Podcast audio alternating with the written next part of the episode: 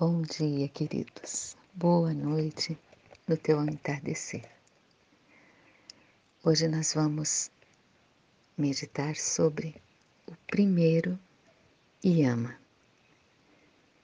Esse primeiro yama é a rinça, a não violência.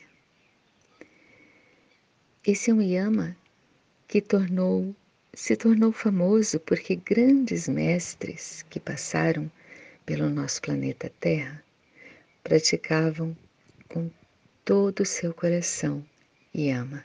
Esse ama a rinça. Esses mestres foram Jesus, Buda, Dalai Lama, que ainda está entre nós, Gandhi, Martin Luther King,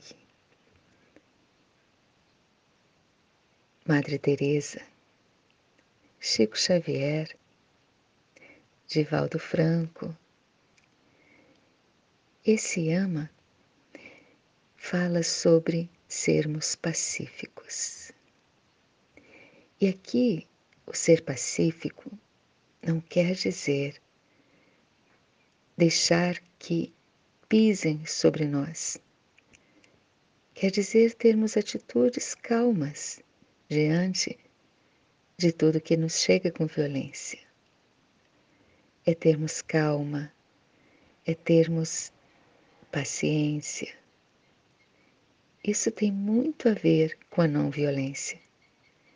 Durante uma prática de yoga, por exemplo, sempre falamos de ahimsa, que é o não ultrapassar os limites, os limites de seu corpo, para que você não se machuque.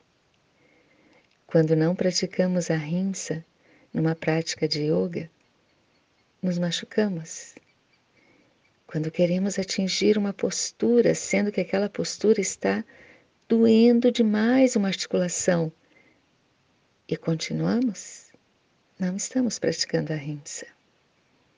Observar nossos limites, sermos bondosos conosco, cuidarmos de nós é a rinça. Para ilustrar esse yama, para que você se lembre sempre dele, a rinça, não violência. Vou contar para nós uma história zen chamada O Presente. No Japão, Existia num pequeno vilarejo um velho samurai, muito conhecido por sua calma, por seus ensinamentos, que sempre buscaram dar a cada um de seus discípulos as éticas de como agir dentro do mundo. Nesse mesmo tempo, chegou à cidade um jovem famoso já na sua chegada, por ser um turrão, por buscar briga em todos os lugares, porque ele adorava vencer a luta. Ele era muito forte e sabia exatamente como derrotar seu pseudo-adversário. Ele soube do samurai da calma que o samurai possuía. E pensou: irei até ele. Vamos ver se esse velho é realmente tão calmo assim. E assim o fez. Desafiou o velho samurai a encontrar-se com ele na praça da cidade para uma luta. O velho samurai, com toda a sua calma, aceitou. Os discípulos ficaram temerosos, dizendo a ele que ele era muito violento, que ele era conhecido por sempre derrotar todos que chegavam até ele. Mas o velho samurai disse: Não se preocupem. E foi. E lá na praça, um à frente do outro, as pessoas à volta, os seus discípulos temerosos ali pelo seu mestre que tanto amavam, aguardavam. O jovem começou a insultar o velho samurai, falando-lhe palavras ríspidas, jogou pedra em direção a seu corpo, chutou, cuspiu. E o velho samurai simplesmente o olhava, com compaixão nos olhos, sem, em nenhum momento, ser com ele violento, só olhando-o amorosamente. O jovem tentou de todas as formas que sabia, com palavras, com grosserias, fazer com que o velho samurai reagisse com violência. Mas ele não reagia com violência. Algumas vezes até procurou falar-lhe, mas ele não deixava. Até que chegou um momento que ele desistiu.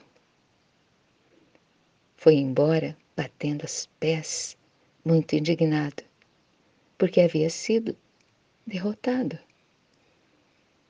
Derrotado por um velho. Os discípulos chegaram ao seu mestre e lhe disseram: Mestre, como que o senhor foi tão covarde? O senhor sabia lutar, por que não pegou a sua espada? Por que deixou que ele o insultasse tanto?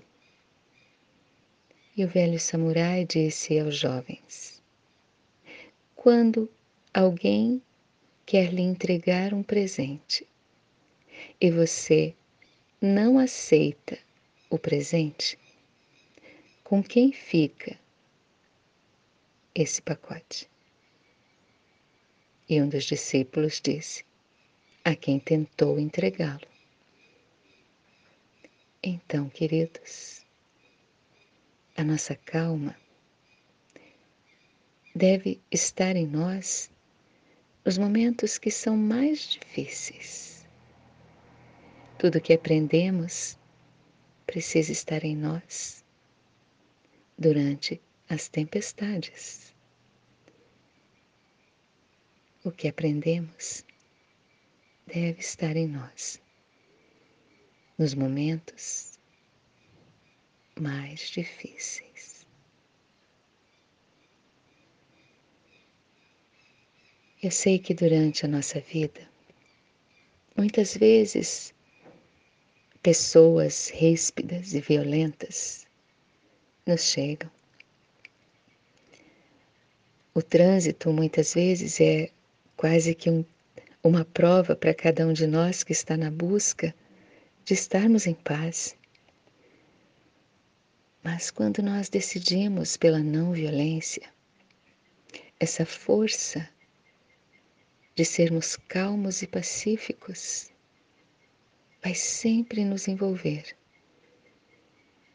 E é essa força da calma que vai se irradiar além de nós e tocar aos que estão à nossa volta.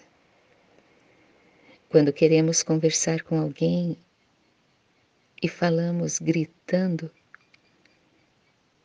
com chispas de ódio, com palavrões, nós não chegamos ao seu coração. Não. Chegamos aos seus ouvidos apenas. Porque o coração precisa de calma para ouvir, de amor para escutar.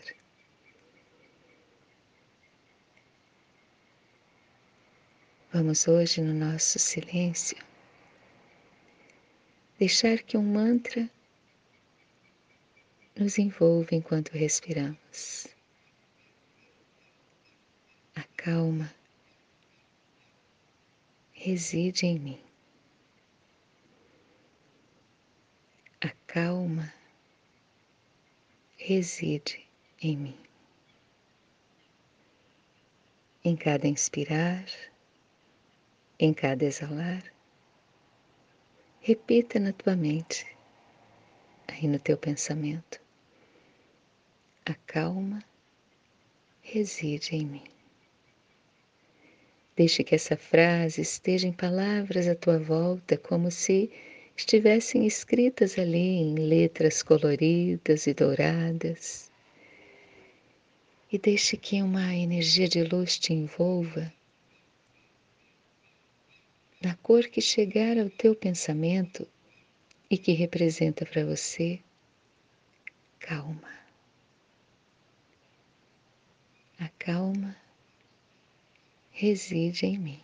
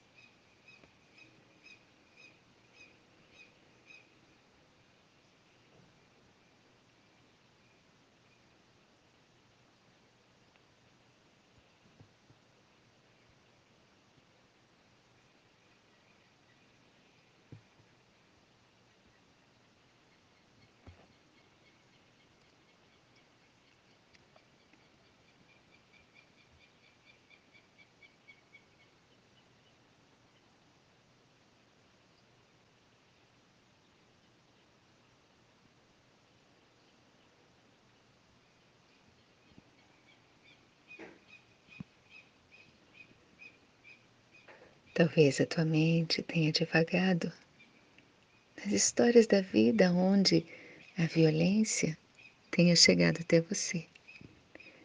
Porque é assim que a mente faz nos levar às histórias. Mas volta, volta para a tua respiração, volta para o teu mantra. Acalma, reside em mim. Não essa calma falsa que na frente tem um rosto sereno, mas por dentro o desejo da raiva está ali presente. Repita tanto essa frase: a calma reside em mim, que será como uma água, uma chuva que cai sobre o fogo e apaga. A calma reside em mim.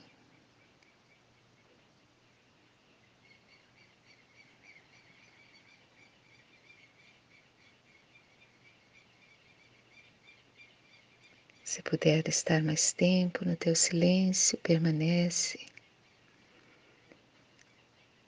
Lembre de unir as mãos ao teu coração ao final, reverenciar a presença divina dentro da tua fé, agradecer, não agradecer no piloto automático, mas parar por um instante e pensar em todas as bênçãos da tua vida, ou em pelo menos três coisas para você agradecer hoje, com toda a tua alma e coração.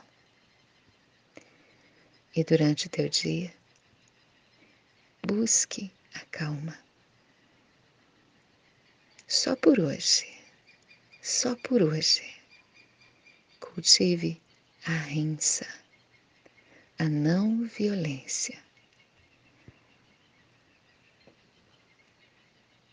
Tenha essa atitude